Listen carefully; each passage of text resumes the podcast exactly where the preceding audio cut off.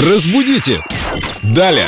Чем больше мы встречаемся с нашим культурологом и знатоком русского языка Викторией Поляковой, тем больше я убеждаюсь в том, что в русском языке слишком много букв, много лишних. Вика, привет. Привет, Вика, прив, ребятки. прив.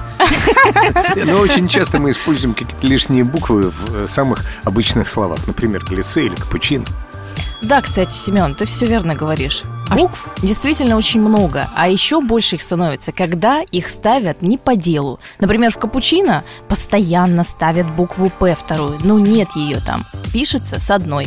Капучино. А че сколько? Одна. А Н? Одна. Там А в всего. глисе что не так? А в глисе одна буква «С». Не может быть. Да, да, там может быть сколько С одной угодно. буквой «Э». «С» невкусный и не ароматный. Можно добавить туда пены, молока, сиропа или даже корицы, но буква «С» там только одна. Я сам видел в меню написано с двумя буквами «с». Ой, Кофе меню... глясе. Семен, меню это отдельная головная боль, там столько ошибок. Просто ужас какой-то. Хоть с красной ручкой приходи в каждый ресторан. Но, Ну, может, они взяли из французского или откуда-то, позаимствовали и не выбросили лишнюю буковку? А, Да, такое часто, кстати, тоже практикуется. Например, в слове шоппинг очень любят английскую версию в русский язык или переносить. блогер с двумя «г». Или э, вот я люблю аплодисменты. Ой, Вика, давай ему похлопаем.